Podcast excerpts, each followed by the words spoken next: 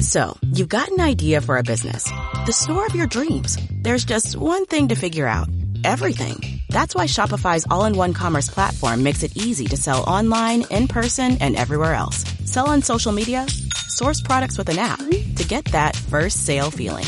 It's the only solution that gives you everything you need to sell everywhere you want. So when you're ready to bring your idea to life, power it up with Shopify. Sign up for a $1 per month trial period at shopify.com slash listen.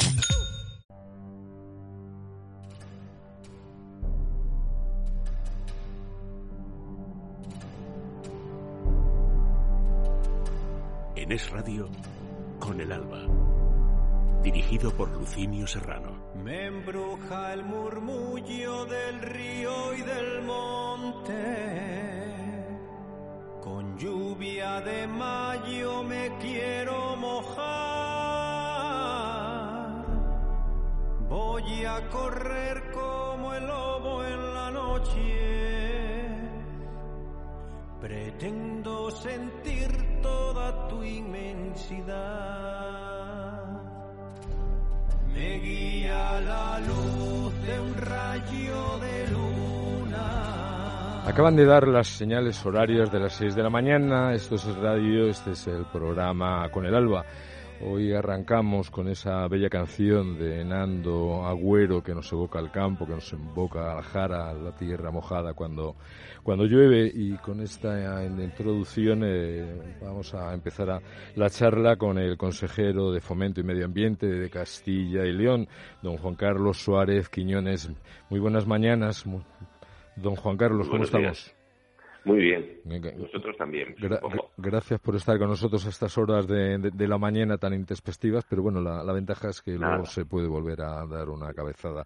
Nos, gracias a vosotros. Nosotros, eh, el ritual nuestro sí nos ha tomado un chocolatito con churros cuando termine esto y, y, luego yo personalmente me quiero ir a Nava del Rey que se están celebrando el Campeonato de España de, de liebres con, con Galgo y que es una de, de mis pasiones también. Estupendo. Eh, don Juan Carlos, vamos a ver, ¿cómo, cómo está el tema de, del medio ambiente dentro de, de, su comunidad? Que yo creo que es una de las que más variedad tiene en cuanto a, a lugares y, y, ambientes, por decirlo de alguna manera. Sin duda ninguna. Castilla y León tiene una siguiente identidad, como son el patrimonio cultural, histórico, pero también el patrimonio natural. Eh, constituye una, una comunidad autónoma, eh, la tercera región más grande de, de Europa, eh, que alberga pues una serie de hábitats, espacios naturales, de riqueza piscícola, eh, cinegética, eh, de fauna y de flora, pues, pues sin iguales, que es igual que vayamos al norte, que al sur, que al este o al este, eh, tendríamos horas y horas para hablar de los esos espacios naturales, de las infraestructuras que la Junta de Castilla tiene en los distintos espacios naturales para disfrutar e interpretar todo lo que se puede ver y disfrutar allí. Por lo tanto, un lugar en el que merece la pena estar y al que merece la pena visitar. Eh, la verdad es que no le debe de sobrar mucho tiempo llevando la Consejería de Fomento y la, y la de Medio Ambiente. Bueno, sí, son dos, dos responsabilidades divididas en siete grupos de, de actuaciones de direcciones generales que, bueno, pues tienen una, una gran variedad, pero francamente es apasionante porque es gestionar eh, una de las partes más importantes de la riqueza y de la vida económico-social de nuestra comunidad. Por lo tanto, es mucho trabajo, pero francamente un, lujo. Eh, ya estuvimos hace unos meses hablando con, con alguien de su consejería, una persona que, que lleva todo el tema de, la fauna, de, los osos, entre otros, en la zona de, de los picos de Europa y la, la verdad que, que fue una, una charla muy, muy interesante. Eso nos habló también, nos adelantó y por eso era uno de nuestros intereses es el poder hablar con, con usted el tema de las ayudas que tienen puestas en marcha de cara a la gente que pierde alguna de sus reses o alguna de sus ovejas eh, por, la, por los ataques de los lobos. ¿Es así? Sí, nosotros, sí, tenemos la particularidad de que en Castilla y León eh, está dividida la gestión del lobo o el régimen jurídico del lobo en dos partes. Al sur del Duero es una especie estrictamente protegida eh, que no se puede cazar y que por tanto no es especie cinegética y el norte pues es una especie cinegética eh, y que bueno pues efectivamente en Castilla y León desde hace varios años el lobo el lobo está en una expansión eh, muy importante está poblando territorios que hacía pues decenas y decenas de años en los que no tenía presencia y la coexistencia con la ganadería, sobre todo en su modo de ganadería extensiva, que comparten el hábitat, comparten el monte, está provocando numerosos daños a, los ganaderos y bueno, está atentando de alguna manera contra ese modo de vida eh, que es la ganadería, que es una de las formas de vivir en nuestro medio rural. Eh, y por lo tanto pues trabajamos por buscar ese equilibrio entre la conservación de esa especie emblemática y que es muy importante desde el punto de vista también turístico y ahí tenemos nuestro centro eh, Félix Rodríguez de la Fuente en, Zamora eh, en Sanabria que bueno pues es un ejemplo de interpretación de ese animal pero también tenemos que eh, conservar a nuestros ganaderos porque si no conservamos nuestros ganaderos nos conservar, no conservaremos nuestro medio rural y si el hombre y la mujer no están en el medio rural, el medio rural se pierde, la naturaleza se embastece y eso sería la destrucción. Por tanto, tenemos que buscar ese equilibrio y en eso trabajamos denodadamente. Eh, consejero, entonces en Castilla y León son ágiles a la hora de, dar esas subvenciones eh, por los daños causados por los lobos.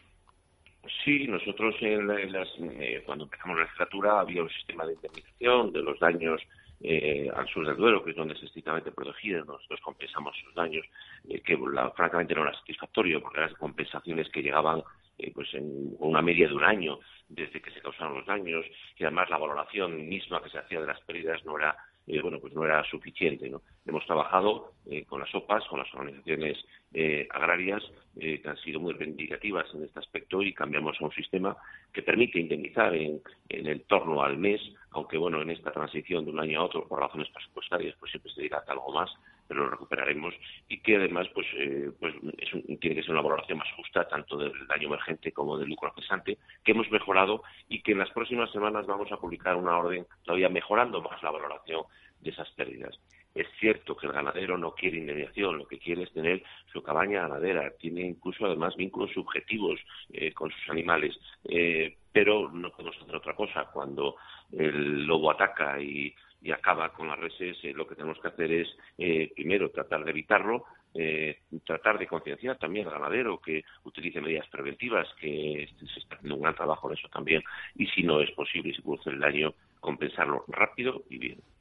Eh, consejero, tuvimos la oportunidad de arrancar este programa en el mes de marzo del año pasado con una entrevista a la anterior eh, ministra de, Medio Ambiente, Isabel García Tejerina. La verdad es que fue quizá de las entrevistas más eh, interesantes y emotivas que he hecho yo a lo largo de mi carrera radiofónica. ¿Se la echa de menos en este momento en el Ministerio? No en el Ministerio, sino como ministra. Bueno, nosotros eh, tenemos que tratar, y es nuestra obligación, de mantener unas buenas relaciones con las otras administraciones, eh, gobierne con gobierne, que, duda cabe que con la ministra Tejerina teníamos un vínculo especial. Ella es una castellano-leonesa eh, muy atenta a los problemas de Castilla y León, muy conocedora de los problemas de Castilla y y por tanto el canal estaba abierto de una forma muy agradable y muy cercana. Yo tengo que decir que con los nuevos responsables de, los ministerios que afectan al medio natural eh, tenemos una buena relación, tenemos una relación de, comunicación fluida y bueno, y esperamos mantener esa relación eh, para la solución de los problemas de Castilla y León. La responsabilidad eh, y las obligaciones que lleva un cargo están por encima de las calidades personales y aunque se rodee, pues a lo mejor de menos calidez, eh, bueno, pues las relaciones eh, son buenas, tenemos que hacerlas buenas, tenemos que hacerlas buenas para asociar los problemas de los hombres y las mujeres de la eh, tenemos aquí como colaborador del programa a Juan Lazcano. Juan ha colaborado con, con esa comunidad en temas de fauna y de, y de medio ambiente y quería saludarle también. Pues estupendo porque sin duda ninguna es un gran conocedor de Castilla y León, de sus problemas, de sus posibilidades y siempre agradecidos a su ayuda. Buenos días, consejero. ¿Qué tal? Muy buenos días, ¿cómo estás? Bien, eh, como bien sabes, he tenido el honor de trabajar en, esa comunidad autónoma y he hecho los trabajos casi más bonitos a lo largo de mi carrera con Urogallo, Logoso, reintrodujimos la cabra montes ahí, en fin. Correcto. Eh, solamente se me quedó una cosa pendiente, eh, consejero. cuando, estábamos, cuando estábamos luchando con la sana y habíamos ganado la batalla, se, se suspendió el programa ese y habíamos hecho lo que nos ha hecho en todo el mundo, que es mantener una población eh, de cabra montés, de ungulado en general, eh, eh, que no se había hecho ni en las rocosas, ni en España, en Cazola, y nos faltó el puntito y lo hemos dejado a medias y esa población se ha venido un poquito abajo. ¿Eso se va a retomar, consejero? Bueno, sin duda ninguna es una gran preocupación, ¿no? Esa coexistencia de la que hemos hablado de la fauna silvestre con nuestro ganado, pues es un posible foco de transmisión de enfermedades. Eh, León tiene una cabaña ganadera eh, sana, una cabaña ganadera muy controlada por la Consejería de Agricultura y Ganadería y por tanto realicemos esfuerzos muy importantes para mantener esa preservación de la sanidad, ¿no? Eh, no es fácil, una en, un, en 95.000 kilómetros cuadrados ¿no? de territorio eh, donde la ganadería extensiva es importante. Pero bueno, yo creo que estamos haciendo un gran trabajo entre las dos consejerías, la de Ganadería y Agricultura y Medio Ambiente, eh, y en colaboración con universidades y con distintos expertos, eh, entre los que te hemos contado en, en, su momento y esperamos seguir contando, eh, mantenemos un buen equilibrio y una buena sanidad. Eh, no obstante, eh, todo dependerá de que sigamos manteniendo la caza como, como actividad cinegética, que es un modo extraordinario de control y una herramienta de control y de mantenimiento eh, de un estado de conservación favorable, pero una población equilibrada, que también eso favorece eh, que bueno, pues las enfermedades propias de la fauna silvestre no se transmitan al ganado. Eh, consejero, desde este programa llevamos apoyando el mundo de, de, la caza y también el del toro desde, desde hace tiempo. Yo creo que fue hace, hace dos semanas, quince días, entrevistamos al presidente del PP en Castilla-La Mancha, porque nos dejó sorprendida las declaraciones de don Emiliano García Paje, eh, apuntándose al tema de, la caza, en favor de la caza y, de los toros, cuando unos meses antes había aprobado una serie de, normas cogido de, la mano con, los podemitas. Eh, ¿Cuál es el, punto de, vista y cuáles son los planteamientos dentro de una comunidad eminentemente cazadora como es la de Castilla y León de, de, cara al, tema de la caza. Sí, pues no solo eso, sino la preocupación de algunas declaraciones de algún miembro de, o, del gobierno en sentido contrario a la caza, ¿no? Ah, bueno, lo, caza... lo, lo, de llamarnos casposos a los que nos gusta la caza. bueno, yo creo que la caza eh, es una actividad tradicional de nuestra comunidad autónoma desde tiempos inmemoriales y bueno, pues ha tenido o tiene ahora otras aplicaciones, otras ventajas o otras finalidades, ¿no? En su momento era una actividad de supervivencia donde eh, de, de, de, la que se alimentaban los ciudadanos, ¿no? Hoy tiene una trascendencia enorme en Castilla y León, una trascendencia que no se puede perder, eh, una trascendencia que por supuesto es cultural, por supuesto, por supuesto tradicional, una trascendencia socioeconómica indudabilísima, porque hay que tener en cuenta que más del 88% de la superficie total de Castilla y León eh, son terrenos cinegéticos, eh, donde bueno los titulares de esos, aprovechamientos, que en, una gran parte son eh, juntas vecinales, ayuntamientos, eh, dicho aprovechamiento constituye parte importantísima de sus ingresos, y no solo de los ayuntamientos, de las administraciones, sino de la hostelería, del turismo, y por tanto la caza en Castilla y León es un valor socioeconómico indudable e importantísimo. Pero no solo eso, eh, sino que la caza, como ya apunté, es una herramienta imprescindible para la conservación sostenible de la, de la, de la fauna silvestre. Ahora mismo eh, hay una enorme expansión de la fauna silvestre derivada del cambio de uso de la tierra, ¿no? del, abandono, del abandono de cultivos eh, que se ha producido en las últimas décadas, que ha hecho que el monte se amplíe y se elimine esa discontinuidad que antes había ¿no? entre las tierras de cultivo y las tierras de monte. Es terreno, eh, claro, anidado para que la caza eh, se expanda, eh, la, vamos, la caza, no, perdón, las especies cinegéticas, las especies salvajes se, se, expandan y nosotros tenemos que buscar un equilibrio eh, y para ello la, la, la, caza es un instrumento esencial. Las administraciones no tendríamos capacidad económica y de gestión para establecer un control de las especies eh, silvestres de oficio como actividad administrativa. Por lo tanto, la caza es una herramienta extraordinaria que además de tener ese carácter de cultura, ese carácter tradicional, ese carácter de interés socioeconómico, es una herramienta indispensable del control sostenible de las especies. Pensemos en los daños al ganado, pensemos en los daños al cultivo, pensemos en los accidentes de tráfico. Eh, todo ello deriva de buscar la sostenibilidad y el equilibrio entre todos los intereses y desde luego manteniéndose una caza una caza responsable una caza que no es cazar lo que quieras donde quieras y como quieras. Está regulada está controlada con una serie de cupos está estrictamente controlada por nuestro personal público. Es una herramienta que no se puede perder. Eh, consejero si tuviera que recomendar para el oyente que le guste el campo, que le guste la naturaleza, tres, tres sitios de, de, su comunidad, ¿qué, ¿qué, tres sitios le recomendaría? Sé que, sé que hay muchos y le estoy poniendo en un claro, compromiso, pero habrá que elegir en algún momento. Claro, eh, pues, pues, Picos de Europa podría ser uno de los entornos. With everything you have on your plate, earning your degree online seems impossible.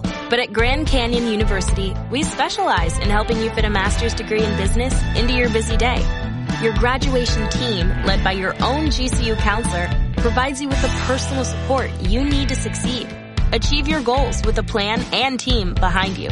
Find your purpose at Grand Canyon University. Visit gcu.edu. ¿Te preocupas por tu familia? Entonces, ¿por qué darles solo huevos ordinarios cuando pueden disfrutar de lo mejor? Eggland's Best, los únicos huevos con ese delicioso sabor fresco de granja, además de la mejor nutrición, como 6 veces más vitamina D, 10 veces más vitamina E y 25% menos de grasa saturada que los huevos regulares, además de muchos otros nutrientes importantes. Así que, dales los mejores huevos. Eggland's Best, mejor sabor, mejor nutrición, mejores huevos. Eh, yo creo que hay, eh, eh, entornos emblemáticos. estamos hablando que Castellón tiene mm, dos parques nacionales, hablamos de Picos de Europa, hablamos de Sierra de Regredos, por lo tanto hablamos del norte y del sur, pero es que si vamos a la Sierra de Francia, si pasamos por los Montes Suarenes, por, por, Ojo Guareña, es decir, es que no se puede determinar una, una prioridad, ¿no? Todos los espacios naturales, todas las zonas son absolutamente increíbles e impresionantes. Yo a veces eh, se dice, ¿no? En charlas de los bares, en cafeterías, eh, dicen, salimos fuera y no conocemos lo nuestro. Y es que es totalmente verdad. Yo cuando ahora mis amigos y mi gente conocida, eh, pues eh, preparan viajes y se van pues lejos, a Finlandia, se van a Estados Unidos, eh, etcétera, etcétera. pero vamos, tú conoces esto, este otro pareje, cualquiera de los de los 28 espacios naturales de Castilla y León, no los conocen y francamente no saben lo que es. Y cuando alguno de ellos me ha hecho caso y ha hecho un viaje, dice, caramba, vienen impresionados. Tenemos que tratar de conocer nuestro territorio, nuestra comunidad y francamente mm, se quitarían las ganas de, acudir a, más lejos porque eh, hay mucho que conocer en Castellón y yo no me atrevería, recogiendo lo que tú me dices, no me atrevería a decir eh, uno, ¿no? Yo soy de León y claro, pues bueno, pues puedo decir que Picos de Europa es de los paisajes más eh, absolutamente sobrecogedores, donde están los siete ingulados que no se dan casi en ningún sitio, donde hay mm, ríos pescables con las mejores truchas del mundo, eh, paragonables con Yellowstone en Estados Unidos o con los ríos de Nueva Zelanda. Eh, por tanto, yo no me atrevería a decir ninguno y cualquier provincia de nuestra comunidad podríamos poner encima de la mesa un catálogo de lugares que serían de ensueño visitar y que nadie debería perderse. Bueno, de todas formas, para eso está una emisora y un programa como este, para divulgar todos esos lugares tan especiales dentro de, de su comunidad. Con lo cual, pues no, no vamos a tener más remedio que emplazarle para hablar de, estos temas y un poco desgranando todas esas posibilidades. Yo, como mi pues familia procede, como mi familia procede de, Ávila y, me siento abulense, eh, yo sí recomiendo Gredos, en donde he hecho grandes excursiones, en donde me he bañado en esas pozas de, los ríos eh, helados y donde he cazado jabalíes a caballo, cosa que somos muy pocos los que lo hemos podido hacer. Entonces, eh, consejero, ¿queda emplazado? Pues estoy absolutamente encantado de poder eh, hablar de las excelencias de nuestra tierra eh, y, vamos, cuando quieras, ahí estaré y a tu disposición. Estupendo, pues nada, muchas gracias por el madrugón y seguimos en contacto. Un abrazo muy fuerte. Gracias a los dos y un abrazo. Un abrazo, consejero.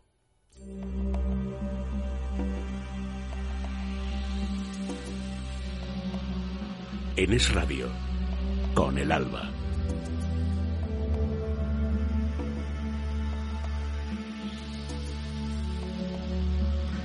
Seguimos con el Alba, seguimos en el programa de radio y vamos a hablar ahora de coches, vamos a hablar ahora de, Opel y para eso tenemos con nosotros a su responsable de comunicación de producto del grupo PSA y de Opel, don Luis Sanchidrián. Muy buenos días, Luis. Hacía tiempo que no hablábamos. Buenos días, Lucinio, a ti y a todos los oyentes. Sí, hacía unos unos pocos días que no, no hablábamos. ¿Cómo, ¿Cómo ha empezado el año para la empresa vuestra? Para, bueno, bien, ha empezado, pues este va a ser un año muy importante porque, eh, por un lado, eh, sabes que cumplimos 120 años como fabricantes de coches, cosa que no todas las marcas pueden decir, y luego va a ser un año pues muy importante en cuanto a producto, porque vamos a tener mm, muchas y grandes novedades.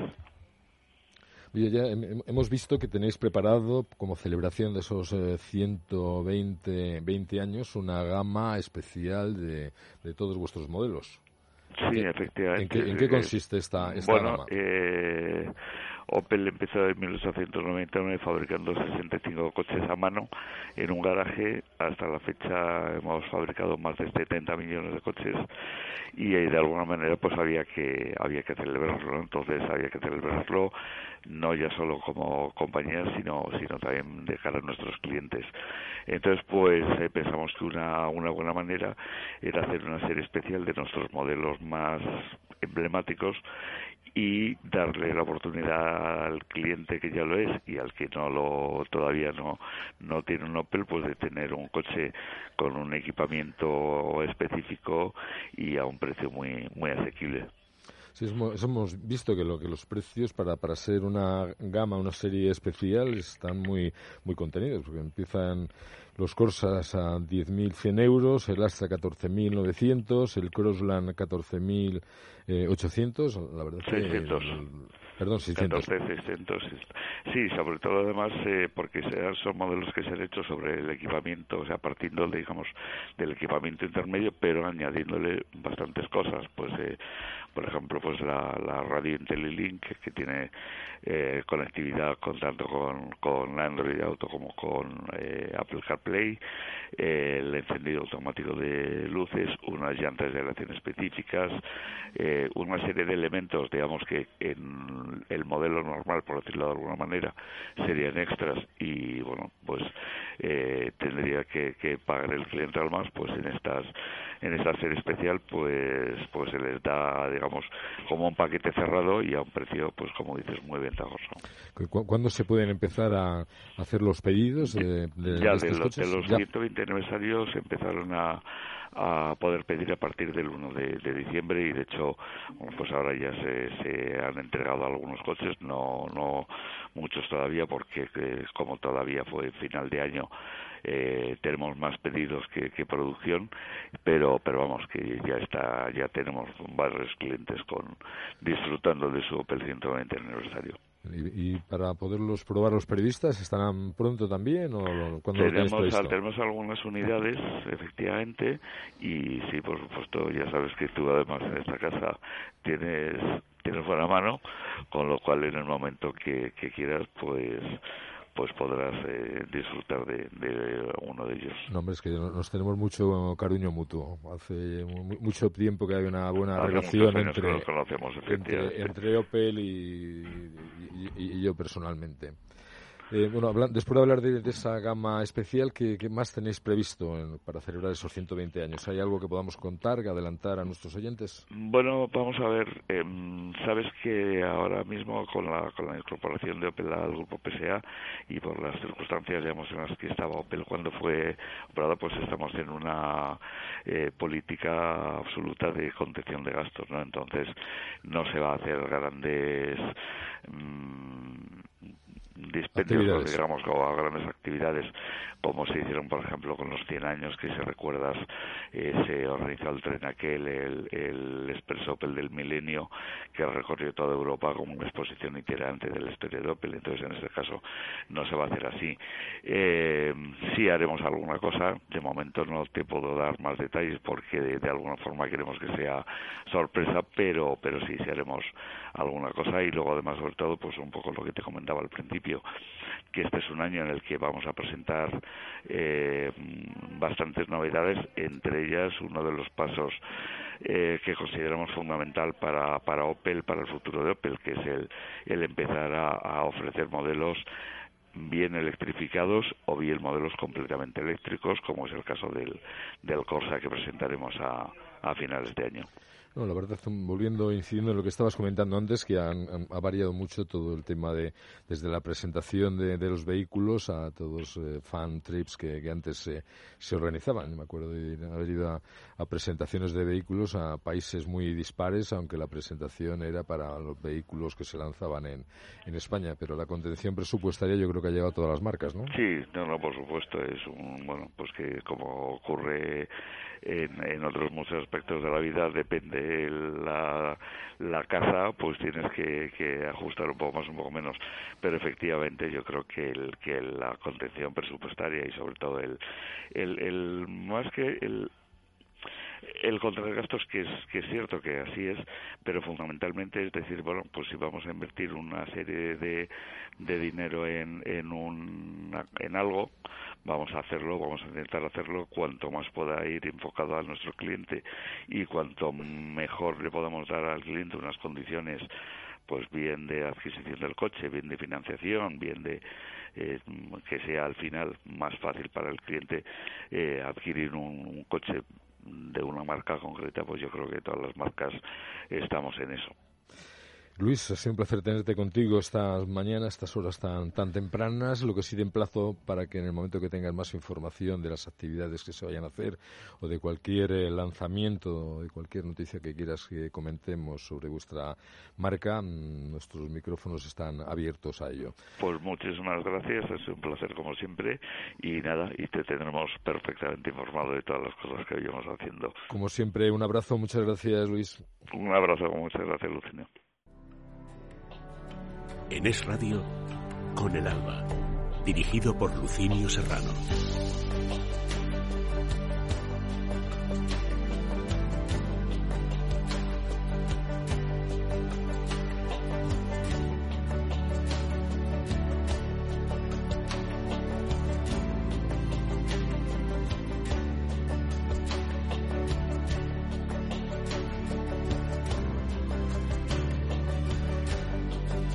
Seguimos en Es Radio, seguimos en el programa con el Alba y hoy tenemos el honor, porque es todo un honor de tener con nosotros aquí en el estudio a don Miguel Ángel Vaquero, que es el secretario de la Federación Madrileña de Tiro Olímpico, que había entrado por teléfono, pero hoy he conseguido que madrugue y que esté aquí de cuerpo presente.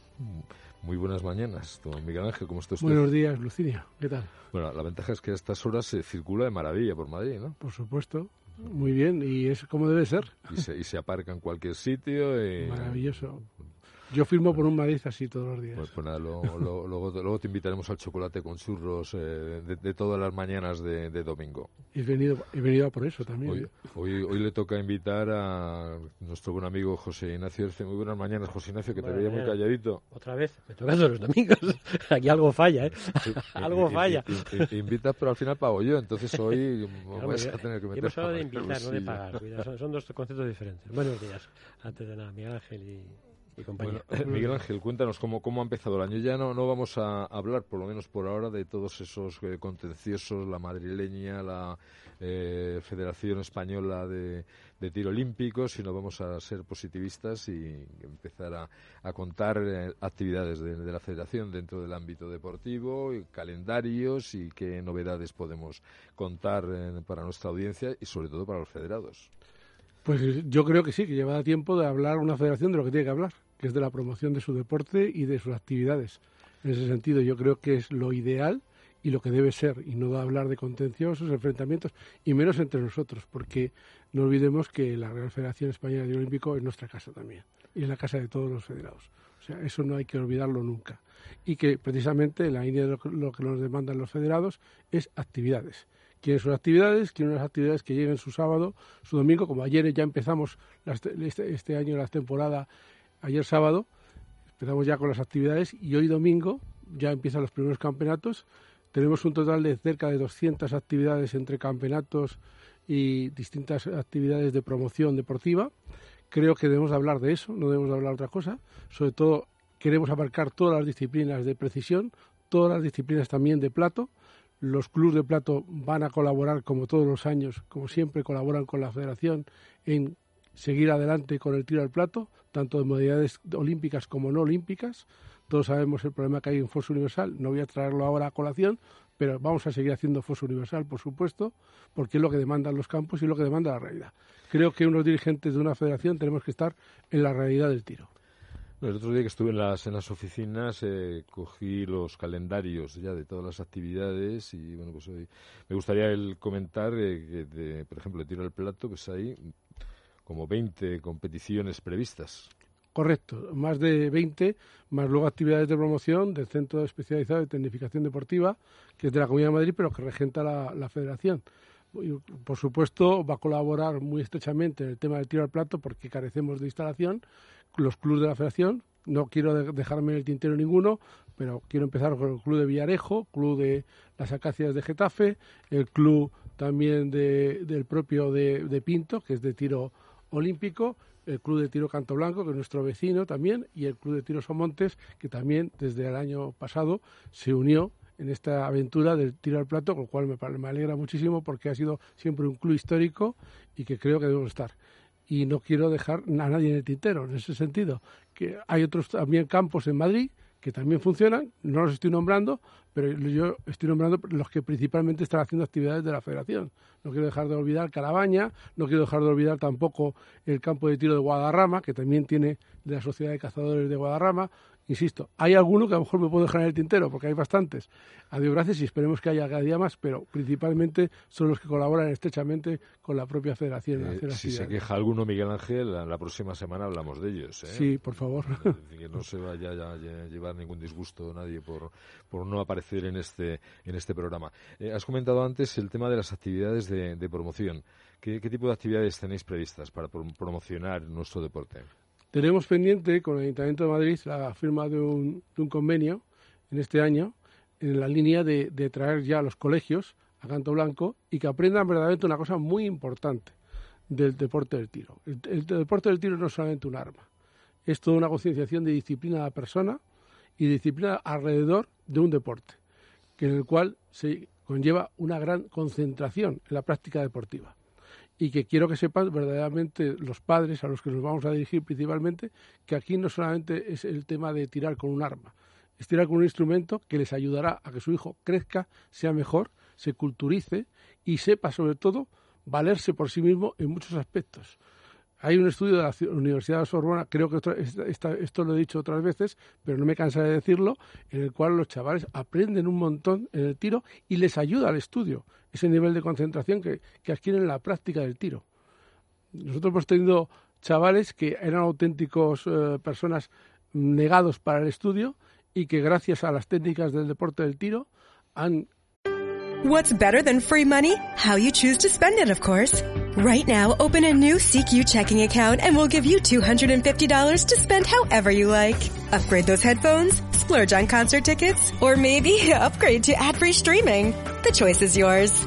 And extra cash isn't all this credit union offers. Do your banking, build credit, and invest in your future. All with CQ. Visit CQMD.org today. That's SECUMD.org today. Mejorado un montón en la concentración en el estudio y en sus resultados eh, que han tenido en, la- en el colegio o a nivel de instituto. Incluso tenemos un directivo, que lo conoce muy bien José Ignacio, que ha hecho toda una carrera de ingeniero de caminos y le ha ayudado mucho el tiro. No, yo creo que muchos ejemplos y quizá José Ignacio, con esa escuela de tiro que tiene, pues nos pueda hablar más de, de todos esos, de, de los resultados entre los alevines que se apuntan a, a la escuela tuya. Sí, sí, no, efectivamente. Por eso hay una cosa que acaba de decir Miguel Ángel ahora mismo, que es el apoyo a estos jóvenes y me parece fantástico que la Federación lo haga. Ya lo viene haciendo y hay que reconocerlo también. Es decir, la escuela de tiro es el club del tiro al cor, pero evidentemente si no fuese por la Federación no podía existir. Eh, ¿Qué te puedo decir de ella? Pues que hay 35 chavales, 35 promesas, hay cantera, hay futuro, hay interés y tenemos una, lista eh, pendiente inclusive de gente para entrar en ello. Vamos a abrir nuevas colaboraciones que dentro de poco los diremos en el mes que viene con la propia Comunidad de Madrid, que, dice que es un tema que va hacia adelante insisto, y aquí la Federación es un apoyo fundamental para que esto siga adelante. ¿El, el conven- convenio del que hablabas es con la- el ayuntamiento o con la Comunidad de Madrid? No, el convenio que estamos haciendo a nivel de, colegios será con, con, la, con el Ayuntamiento de Madrid. Pero no quita, por supuesto, que somos agente colaborador de la Administración de la Comunidad de Madrid. Claro que tenemos que hacer programas y acuerdos, eso tenemos que hacerlo diariamente con la comunidad, lo que no quita que hagamos también, por supuesto, temas puntuales con la Comunidad de Madrid. Pero el- la colaboración y el, y el trabajo con la Comunidad de Madrid es diario, Y por así decirlo. ¿Y con el ayuntamiento has vis- visto receptividad o...? El ayuntamiento, mm, curiosamente, es recepticio si tú le explicas las cosas. Yo creo que lo importante de llegar a la administración, sea del signo que sea, es llegar y explicarla, explicarla y saberles hacer valer lo que es la promoción de un deporte como es el tiro olímpico. Eso creo que es lo importante.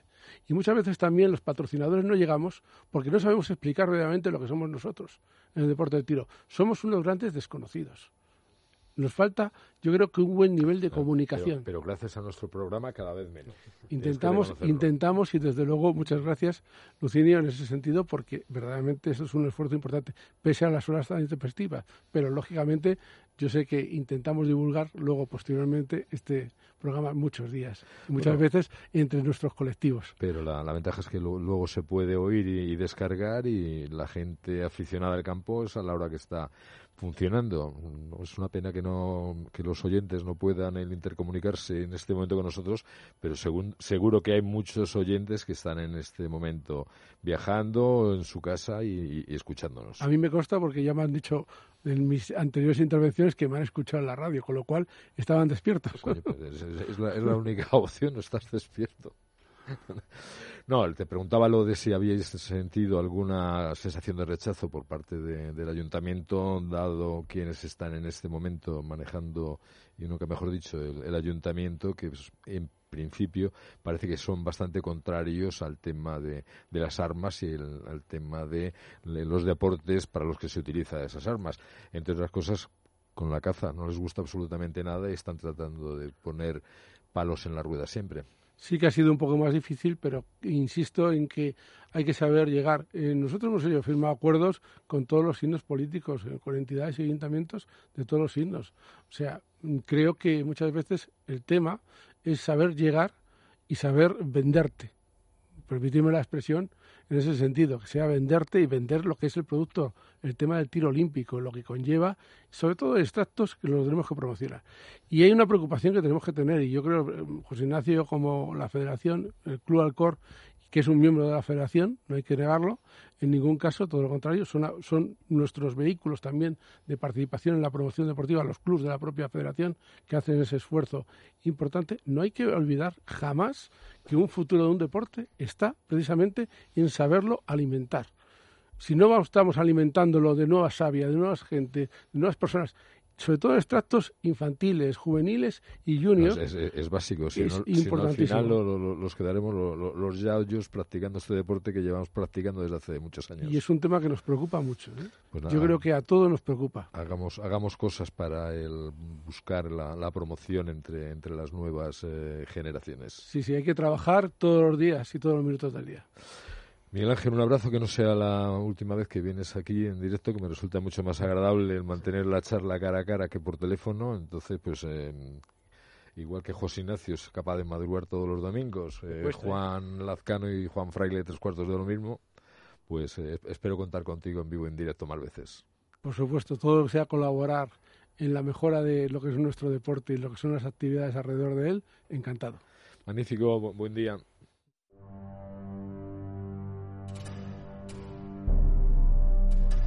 Si amas a la naturaleza, las montañas, los ríos, los bosques, el olor a tierra mojada, Con el Alba es tu programa. Todos los domingos, Con el Alba, de 6 a 7 de la mañana, en Es Radio.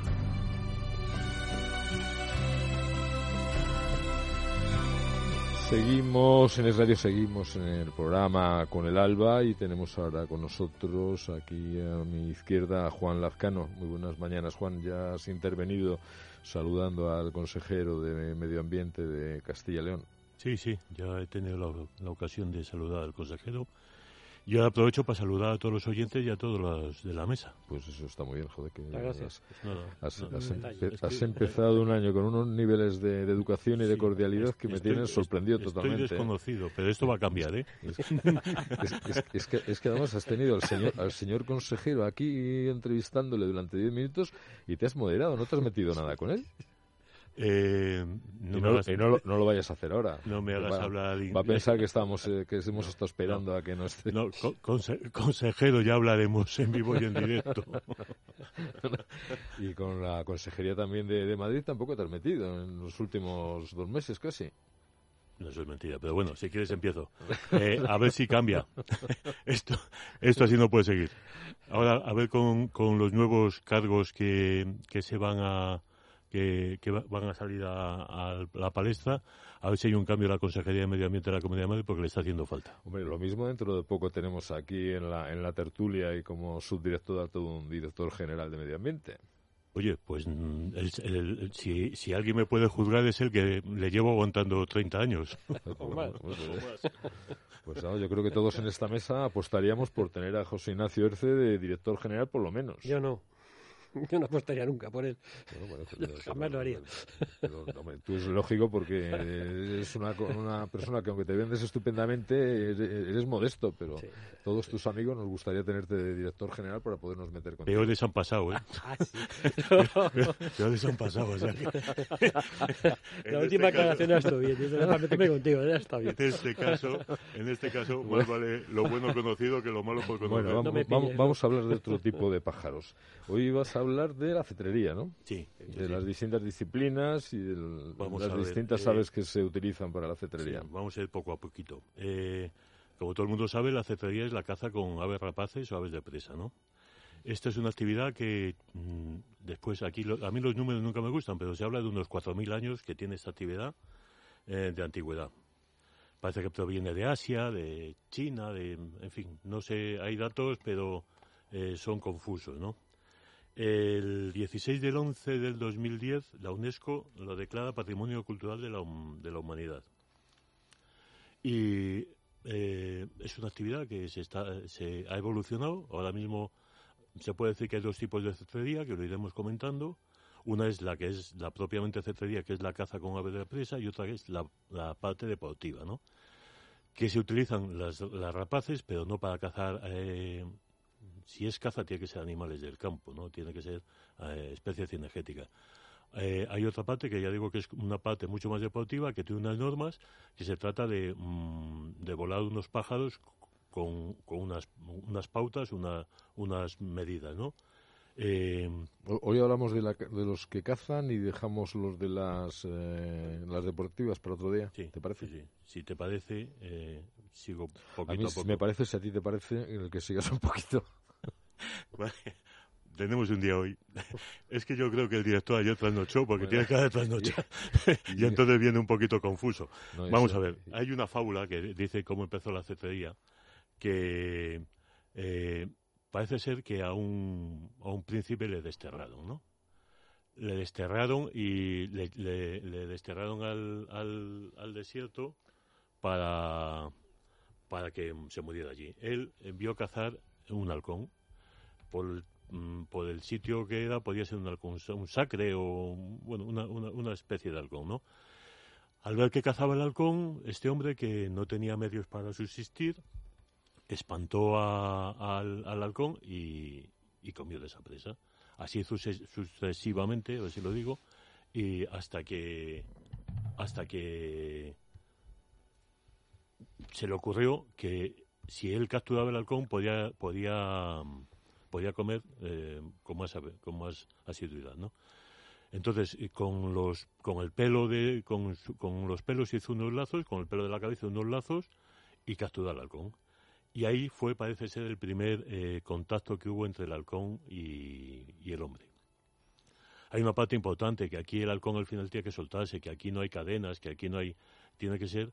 Sobre todo esto se hace por, por medio de mm, un, un método eh, de, que tú le, le- facilites la comida, ¿no? Que tú seas su, su, su forma de vida. Pero va- va- vamos a ver, eh, el inicio, cómo funciona. Es decir, a ti te regalan o compras o encuentras un, un halcón que no ha cazado nunca. Cu- cu- ¿Cuáles son los pasos que hay que dar para conseguir que ese halcón cace y te traiga la presa, sobre todo? Porque yo creo que eso es lo importante, ¿no? Vale, sí. Eh, nos hemos saltado la- un parte de- una parte de historia que fue en la Edad Media cuando más auge tuvo. Sí, pero eso lo buscan en Wikipedia. Las historias en Wikipedia, pero además que las desarrollan estupendamente. Vamos, vamos al hecho práctico. Al hecho práctico. Tú Ah, tienes es- un halcón que nunca ha volado. No- normalmente que se empieza con ellos como polluelos, eh, recién salidos del huevo, o cómo, cómo se empieza. Vamos a ver. Eh, antiguamente se desnidaban los pájaros. Antiguamente se desnidaban los pájaros porque estaba autorizado, porque incluso eran eh, alimañas y eran eh, especies no protegidas. Ahora hay, ahora, ahora hay una, ahora hay un mercado de, de, los animales estos que se crían en cautividad y no hay ningún problema. Eh, el precio es mm, el precio de la adquisición es relativamente barato, ¿no? ¿Qué, vale un halcón? que mm, puede haber por 400 euros un halcón, pero también los puede haber por 18.000. Quiero decir, depende de la especie, depende de una, serie de circunstancias, ¿no? Entonces, ¿cómo se adiestra? Que es a lo que quieres que vaya. Eh, una vez que el método tradicional, el método tradicional, que era cuando se capturaba del campo, pues mm, se cogía el animal, se le metía en un sitio oscuro y por la, por la noche, eso se llamaba desvelar. Eh, se cogía el halcón en el puño en, poca, con poca luz, en una luz tenue, siempre se dice al lado de una chimenea, calentito, para que el halcón eh, tenga todo lo, sean todos placeres, y ahí se le empezaba a dar de comer. El primer día igual no comía, pero la segunda noche, encima del guante, se le ponía a, un poco el amansamiento, ¿no? Porque hasta entonces, ¿cómo, ¿cómo, había comido el halcón? Hasta que empezaban a pues darle de comer con el guante. Como lo habías quitado del nido, lo había, lo había alimentado su madre, ¿no? O su padre, o venía de salvaje, ¿no? O sea, silvestre, no, no, no, no, lo había, no había comido de ninguna manera. ¿Y, a qué edad se, se, empezaban a entrenar? Pues mira, eh, nos estamos liando porque eh, los zareños, que son los, los, los, pájaros que se cogen del aire adultos, son muy buenos, pero son muy, más difíciles. Hoy en día es imposible porque ya no se pueden capturar pájaros en el campo pero porque ya han cazado y ya han volado, pero tienen un grado de dificultad mayor. Y los pollos, los que se cogían de pollos, son los que se hacía este, este amansamiento, ¿no? A los, otros, a los otros también, porque lo que se trata es de llegar a una relación entre, entre el halcón y la persona, ¿no? Cuando ya el animal come tranquilamente la mano, eh, pasa una segunda fase que se llamaba el placeo. Y el placeo se, se llama porque se hacía en las plazas de los pueblos, que era eh, enseñar al halcón a, estar mm, tranquilo con mucha gente, con ruidos y con, con, unas circunstancias ajenas a, su, a su forma normal, ¿no? Después ya básicamente empieza la musculación, que es eh, empezar a volar el pájaro. Primero se le hace con una cuerda que se llama fiador, que se le llama el puño. Eh, esto se va alargando eh, y después, eh, eso se hace tanto en, halcones como en azores, animales de bajo vuelo como de alto vuelo. Eh, cuando se va alargando más, se, vuela, se suelta y se le llama un señuelo que simula a un pájaro volando, que es una, una, especie de trapo con forma de, alas a la que se le une la comida. Se voltea y el, y el pájaro viene se le suelta unos escapes más facilitos. Escapes quiere decir unas presas que, que son más fáciles para que él aprenda, vaya aprendiendo a cazar y así sucesivamente hasta que el halcón va cazando. El halcón nunca te trae la presa, se queda comiendo encima de ella y lo que sí te permite es que tú te acerques a... A quitársela. bueno, él come porque, porque esa es la relación y ahí está la bondad. ¿Qué, pájaro es más fácil de entrenar? Porque yo sé que esta niña estado en búhos reales. y el búho real no es lo más difícil, no sé. he tenido, eh, eh, ahora ya yo estoy retirado, eh, halcones, azores, águilas reales, búhos reales. Mm, yo creo que la dificultad básicamente es la misma y todo depende del cazadero que tengas, ¿sabes? Si no tienes una presa, unas, unas presas cerca y, y no lo sacas la, dificultad de esto es el tiempo eh, la dedicación que, hay que dedicar, que los pájaros tienen que ser atletas, que tienen que volar todos los días porque las presas vuelan todos los días y entonces ellos tienen que, capturar Bueno, pues si te parece vamos a hacer igual que hemos hecho con los lobos y con las berreas, el dedicarle más, más espacios. No, eh, hemos dedicado mucho tiempo al lobo y a, la, berrea en, la época de berrea. Entonces vamos a ir desgranando el tema de, de la caza con, con aves. ¿Te parece? Perfecto. ¿Qué recuerdos, eh, Juan? Oh, muchos años, muchos, años, muchos pájaros y muchos recuerdos y muchos nombres que se os vienen a la cabeza. Podéis seguir sentimentales mientras nosotros seguimos el programa, no hay ningún tipo de problema. ¿eh? Gilmar le ofrece la más amplia selección de fincas rústicas de alto nivel en España. Hípicas, de recreo, ganaderas, agrícolas, cinegéticas Visite fincasrústicasgilmar.com o llámenos al 91 583 0333. Gilmar, de toda la vida, un lujo.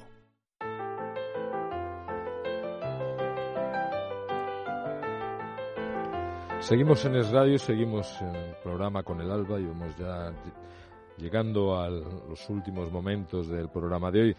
Eh, vamos a hablar una vez más con Juan Fraile, Juan es el responsable de Fincas Rústicas Gilmars. Eh, Juan ha estado esquiando y aunque no le gusta que lo digamos, pues como, me mandaste una foto haciendo bajado por esa pista tan estupenda. Está metete hoy, te lo digo de verdad que hoy, hoy, hoy nos está dando el día, Lucinio. Buenos, buenos días, Lucinio. Buenos días a todos los contertulios. Tranquilo, Juan, no se puede, tranquilo, Juan, no se puede saber de todo. No, no, no, pues una vez no te mando una foto, ya lo ves. Nada, nada, es un... Vamos, cotilleo. pero es, un lujo el, saber de comercializar fincas rústicas y, encima saber esquiar. A mí eso me parece, las dos cosas una maravilla. ¿Cuántas fincas vendiste esquiando? Un montón. Eh, ahí está, ahí está, es que no para, no para. Por las pistas y con el, con el teléfono enganchado. Y de, perseguir a clientes por las pistas. Para eso estaba yo, para perseguir clientes por las pistas. Te quitas. No hay que mezclar las cosas. Cuando uno se va a esquiar, se va a esquiar y cuando está de trabajo, está de trabajo. Bueno, eh, cuéntanos cómo ha empezado el, año para ti dentro de, tu división. Bueno, bien, empezamos con muchas ganas el año, a ver si se ponen en marcha todos los eh, avances y todas las cosas nuevas que, tenemos previstas. Y bien, esperamos que sea un año, un año bueno. Ya hemos cerrado el 18 y ahora a por el 19. ¿eh? A ver si la gente se anima, se, reactiva bien el, el mundo de las fincas rústicas y bueno, esperamos que es un buen año, tenemos mucho producto, producto muy bueno, producto muy negociado, muy bien de precio y solamente hace falta que la gente, pues bueno, pues que se anime y contacte con nosotros, ¿no?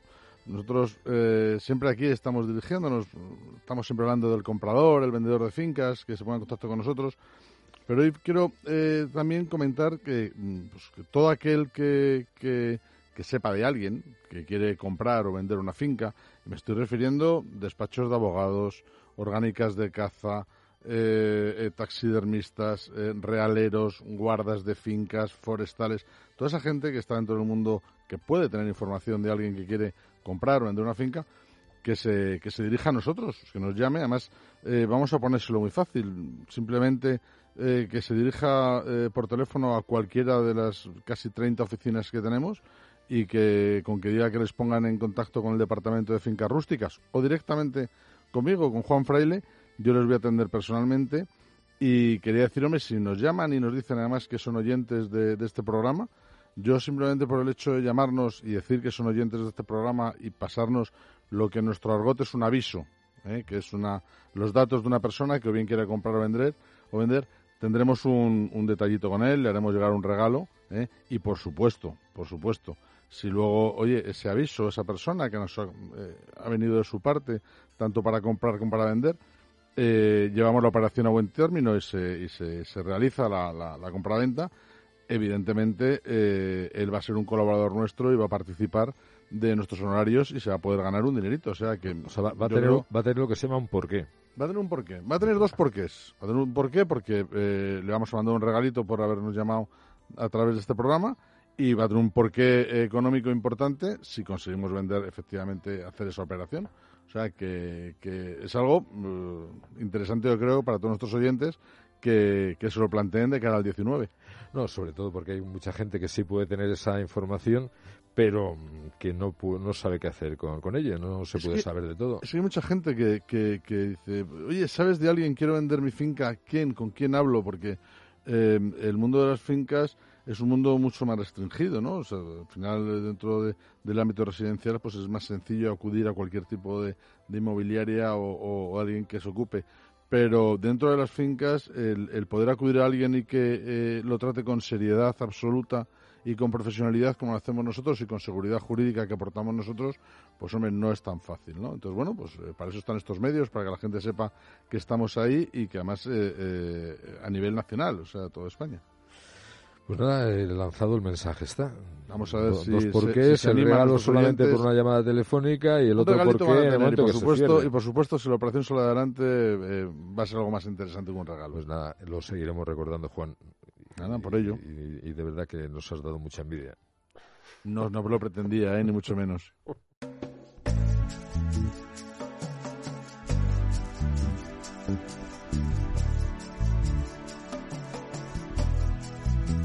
En Es Radio, con el alba.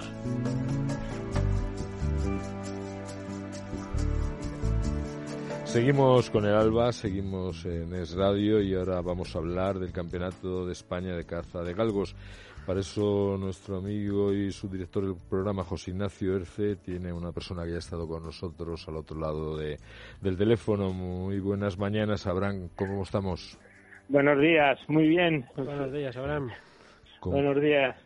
Bueno, que llegó la fecha y se está celebrando en este momento el Campeonato de España de Galgos. Llegó la fecha clave, el viernes tuvimos la presentación exitosa de público. Ayer fue un día bueno, de afluencia también, y hoy esperamos que también sea un día muy importante. ¿Qué, qué- El campeonato ha llegado. qué tal, qué tal ha estado la inscripción? ¿Cómo? ¿Qué tal ha estado la inscripción, Abraham? Bien, bien. Hay, es muy difícil que la gente falle en Castilla y León. O sea, eh, hay un fallo técnico muy, muy, muy importante y es el que las perras de Castilla-La Mancha no han venido al Campeonato de España No fastidies, ¿y eso?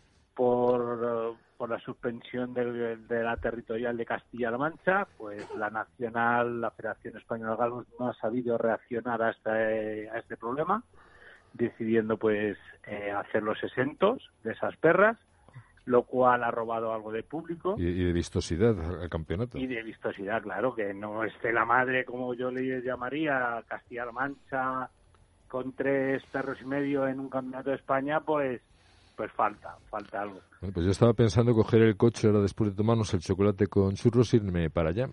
Pues el espectáculo está garantizado y te puedo, de momento, medalla de honor al alcalde Naval Rey Guzmán del Partido Popular, portavoz de la Diputación de Valladolid, que ha puesto un empeño y ha puesto a Naval Rey en una disposición para todo el que venimos digno de estar en nuestra casa.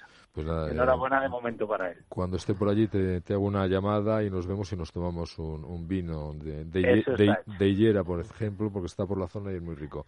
Espera que te quiero comentar no sé qué, José Ignacio. Don Abraham, ¿cómo estamos? Pues aquí con un poquito frío. sí, sí.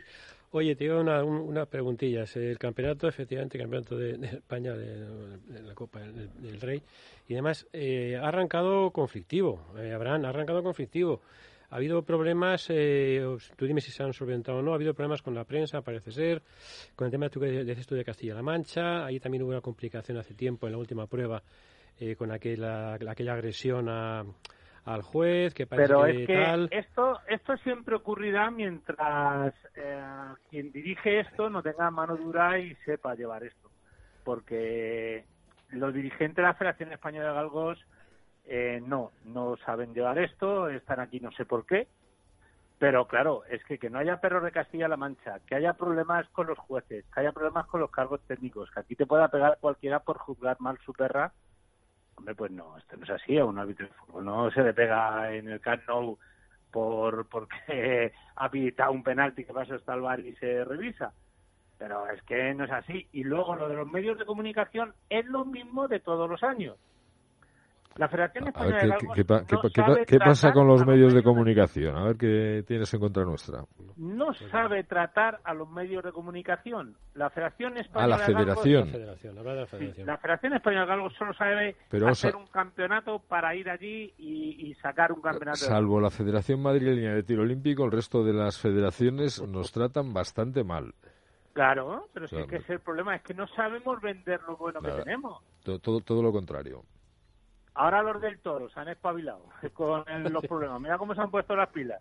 Pues señores, la casa vamos a hacer lo mismo, pero es que no sabemos vender nuestro producto. No sabemos. Abusamos de la afición, abusamos de la gente que saben que vamos ahí, pero no podemos. Harry Sedal, que era el único medio audiovisivo televisivo que nos retransmitía las carreras, ha dicho que no, que está hasta las narices de esa gente y que no retransmite ni una carrera más y encima no va a aportar cuando saben que la Federación Española de Caza ha dejado de matar liebres, cuando muchos cotos particulares hemos dejado de matar liebres que la Federación Española de Galgos, que son los interesados en el tema, siguen matando liebres. Señores, ustedes tienen un problema. Es que en, todo en la vida está existe el toma y daca, es decir, solamente recibir, recibir, recibir y no dar nada, la verdad es que llega un momento que, que cansa. Tú imagínate la de miles de personas en España que íbamos a Jari y se dan los bienes por la tarde a ver ese programa. Que veíamos que unas carreras preciosas, como lo grababan, como lo hacían. Bueno, pues ya el mundo España ha perdido la oportunidad de ver esas carreras preciosas porque esta gente no tiene mano izquierda ni muleta. Y aquí hay que tener mano izquierda y muleta en la vida para todo. Para todo. Eh, una cosa ya muy rápida, Abraham, porque queda poco tiempo. Y el campeonato ya hemos hablado de él. El día 3 de marzo, ¿qué va a ocurrir? Cuéntame. Pues que ¿Cómo vamos lo ves? a reventar Madrid. ¿Cómo lo ves? Vamos a reventar Madrid. ¿Vamos a reventar Madrid? Te voy a decir una cosa. Si el día 3 de marzo el mundo rural no reventamos Madrid, hemos firmado el día de nuestra sentencia de muerte. Porque conforme viene todo por ahí, conforme estamos en Europa, conforme vienen los partidos políticos, ahí tienes Andalucía que no se aclara ni entre ellos, que se creían que íbamos a ser el oro y el moro, que si hay titulares que si se está blindando la casa y tal, todavía no he visto un documento. Oye, Abraham, cuando estás por Madrid y te vienes eh, aquí en vivo y en directo? Y, un abrazo Pues, fuerte. un abrazo, un abrazo. Nos, nos vemos dentro de unas horas por allí. Prepárate un, un par de buenos vinitos y, y- Pues, y unas papas todo. Hay arrugadas. Una carpa preciosa, muy bien planteada y te voy a decir una cosa, no hay cosa mejor que la gente de aquí que te atienden, que aquí no hay forasteros. Un abrazo y nos vemos pronto. Me gustaría inventar un país contigo para que las palabras como patria o porvenir, bandera, nación, frontera, raza o destino tuvieran algún sentido para mí. Me gustaría inventar un país contigo para que las palabras como patria o porvenir, bandera, nación, frontera, raza o destino tuvieran algún sentido para mí. Geografía, la oreja de Van Gogh. Ha terminado el programa de hoy, domingo 13 de enero. Dentro de siete días volvemos a estar con todos ustedes. Sean felices, no dejen de serlo.